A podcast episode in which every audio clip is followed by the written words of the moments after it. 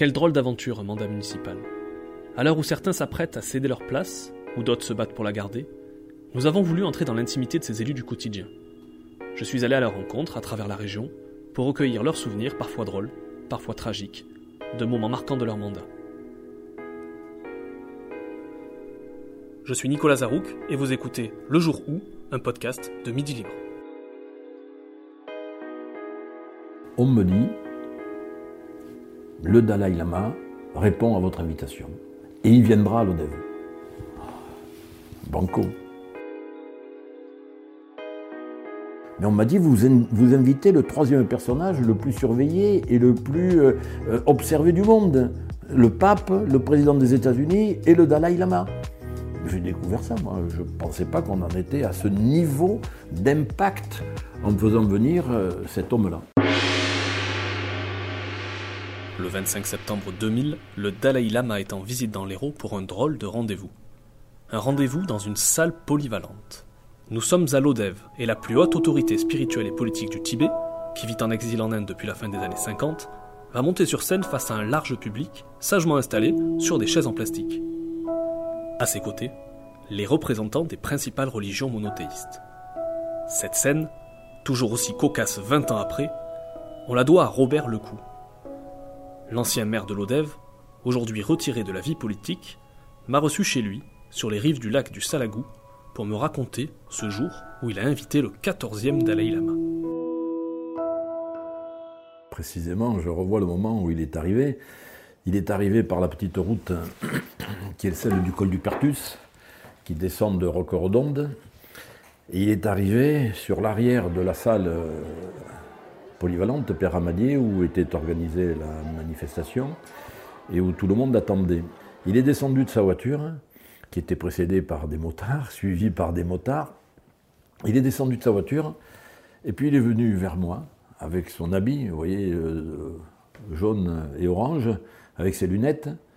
Il m'a regardé, il a baissé la tête, il m'a pris, avec ses deux mains, il m'a pris les mains, et il m'a salué euh, par un geste de la tête tout à fait respectueux.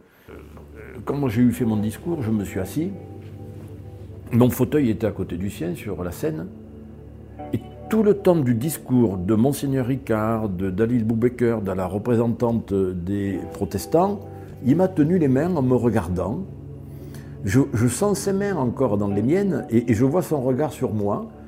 Et pendant euh, le temps des discours qui a duré, il y a eu cet échange très particulier, très personnel avec lui qui a fait que j'ai ressenti euh, à travers ce contact quelqu'un qui, malgré l'importance qu'il revêt, était capable d'une simplicité relationnelle assez étonnante. C'est un homme un peu hors du commun quand même. Et je peux vous assurer que, avant qu'il vienne, il a fallu passer par des péripéties.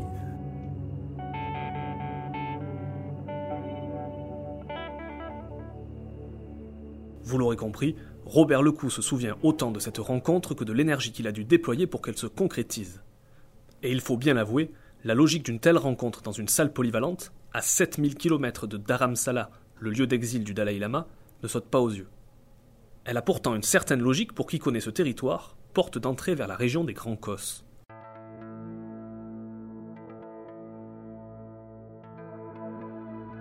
Euh, sur ce territoire du Lot-des-Voies, étaient installés depuis quelques années déjà euh, des gens que les des voix regardaient d'une manière un peu troll. Euh, c'était des bouddhistes, mais euh, le bouddhisme, qu'est-ce que c'est? C'est pas une religion, c'est quoi? C'est pas une secte, mais on se posait la question. Et les représentants de, de ces gens-là, par l'intermédiaire d'une personne que je connaissais, étaient venus me trouver pour me dire ne vous inquiétez pas, vous allez voir, on va s'installer ici, et puis on a un projet qui consiste à construire un temple et on voudrait euh, vraiment euh, se mettre sur ce territoire-là, parce que c'est un territoire un peu particulier au-dessus, sur l'escandor, les, les, contreforts du, euh, du, Massif central. Il y avait déjà l'implantation d'une église orthodoxe. c'est un lieu un peu tellurique, si j'ose dire, langairesque, qui fait que ça attire. Je ne sais pas pourquoi, mais ça attire. Bon, donc, ces gens étaient depuis les années 90 installés à l'Odève. Et puis un jour, euh, j'ai appris qu'ils avaient l'intention de construire un temple.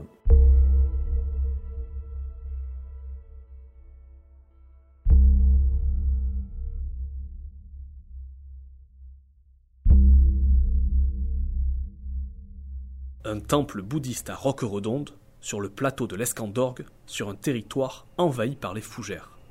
Je vous le dis de suite, l'idée déconcerte le préfet autant qu'elle l'inquiète. Alors au moment de délivrer le permis de construire, ce dernier va s'appuyer sur les élus du territoire. Aux côtés du maire de Roqueredonde, Robert Lecou va pousser en faveur de la petite communauté bouddhiste. Et c'est ce soutien qui, quelques mois plus tard, va lui servir de levier de négociation. On disait souvent le Dalai Lama va venir, le Dalai Lama va venir, mais il venait jamais. Et puis un beau jour, en 1999, j'ai eu l'information par euh, les gens du territoire que le Dalai Lama devait venir en 2020. En 2000, euh, Touron, pardon, en 2000. Alors j'ai dit, euh, s'il vient, il faut que tu l'invites. Et euh, j'ai pris contact avec les gens du territoire qui représentaient les bouddhistes. Je leur ai dit voilà, je voudrais que le Dalai Lama vienne de Talodev. Moi, ce que je veux, c'est que vous soyez reconnaissant à l'égard du territoire. C'est-à-dire, ben, que vous allez construire un temple, vous êtes en train de le construire, mais s'il se fait, c'est parce que les gens du pays vous ont accueilli. On vous a accueilli, on a accepté que vous soyez là. On aurait pu ne pas l'accepter, parce que c'est vrai qu'il y a le regard sur euh, le bouddhisme qui, aujourd'hui, peut-être s'est euh, transformé, mais il, pouvait y avoir un, regard d'inquiétude. Il y a des soupçons, si vous voulez, qui peuvent se faire sur des euh, religions qui n'en sont pas, ce sont des philosophies, on ne sait pas trop, quoi. C'est un peu mystérieux. Je dis, soyez reconnaissants à l'égard des gens du pays. Et puis de toute façon, moi je ne vous propose pas euh, une venue dans mon bureau à la mairie. Ce que je vous propose, c'est aussi une réunion interreligieuse. Je pose le projet pas plus. On m'a dit, écoutez, on remonte ça au bureau du Tibet à Paris. C'était au mois de septembre, euh, octobre de 1999. J'ai pas de réponse. Et puis au mois de juin, on me dit, le Dalai Lama répond à votre invitation.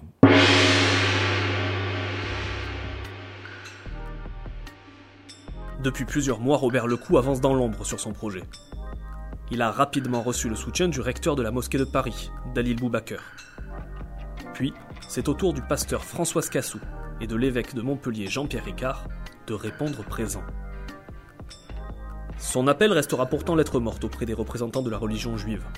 Tant pis.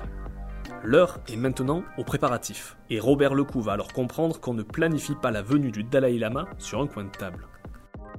J'avais donc le Dalai Lama, le président de la conférence des évêques de France, le recteur de la mosquée de Paris et euh, la représentante des, protestants. Maintenant, il restait à organiser. Le préfet, bien entendu, a été informé. Et c'est là que le préfet me dit Mais qu'est-ce que vous faites vous êtes, C'est pas raisonnable ça. Vous le faites venir à l'ODEV, vous imaginez pas ce que c'est. Euh, cet homme, c'est le troisième personnage, et puis en plus, les relations avec la Chine, tout ça. Euh, non, attendez, franchement, euh, vous nous mettez dans une situation un peu complexe. Euh, j'ai écouté monsieur le préfet, il m'a répondu, il veut venir. On va le faire. Mais je vous assure que là, j'ai vu ce que c'était que le poids d'une organisation avec la présence des services de la préfecture et des services de sécurité sur le dos d'une manière incroyable. J'imaginais pas ce que c'était. Il a fallu que je délivre le curriculum vitae de toutes les personnes. Il a fallu que les personnes me répondent aussi pour savoir si elles seraient là, pas là. Et puis alors il y a eu un filtrage euh, qui était comme celui des aéroports à l'époque. Hein. Euh, là j'ai été euh, vraiment surpris de, l'impact que cette visite avait en matière de sécurité. Je ne m'attendais pas à ça. En septembre 2000, la visite du Dalai Lama en France va durer une semaine. Une semaine que Tenzing Gyatso, c'est son nom, va partager entre le département de l'Hérault et la région parisienne. Une semaine d'enseignement, de rencontres, de messages d'alerte aussi, sur la situation politique du Tibet. Huit ans plus tard, le Dalai Lama sera de retour dans la petite commune de Roqueredonde. Il vient inaugurer le temple Lerabling, enfin sorti de terre. Un temple qui est devenu, au fil des ans, l'un des principaux lieux d'enseignement du bouddhisme en Europe. la présence du Dalai Lama sur le plateau euh, a généré euh, beaucoup de déplacements et beaucoup de monde, et notamment euh, des célébrités dont j'ai appris qu'elles étaient sympathisantes du, bouddhisme. Il y a eu Richard Gere, qui est quand même une, une star internationale qui était présente là-haut. Il y a eu Yannick Noah. Regardez, venez. J'ai été 10 ans parlementaire, 28 ans élu. J'en ai vu du monde. Et je disais à ma femme, quand je lui dis que vous veniez, j'ai même pas dans mon bureau, la seule photo que j'ai, c'est celle-là. Parce que je veux dire, j'ai rencontré Chirac, j'ai rencontré Sarkozy, j'étais à côté de Hollande sur les bancs de l'Assemblée nationale. Et c'est la seule photo que j'ai. Hein. Je veux dire que je, euh, normalement, les politiques, ils tapissent leurs murs de photos avec les uns les autres. Non, moi, la seule que j'ai. Vraiment, c'est un homme qui respire euh, la sérénité, la tranquillité. Euh, c'était l'image que j'avais de lui, en fait, je l'ai retrouvée dans le vivant. Merci d'avoir écouté Le Jour où, le podcast de Midi Libre qui vous amène à la rencontre des maires et de leurs histoires. On se retrouve très vite pour un nouvel épisode.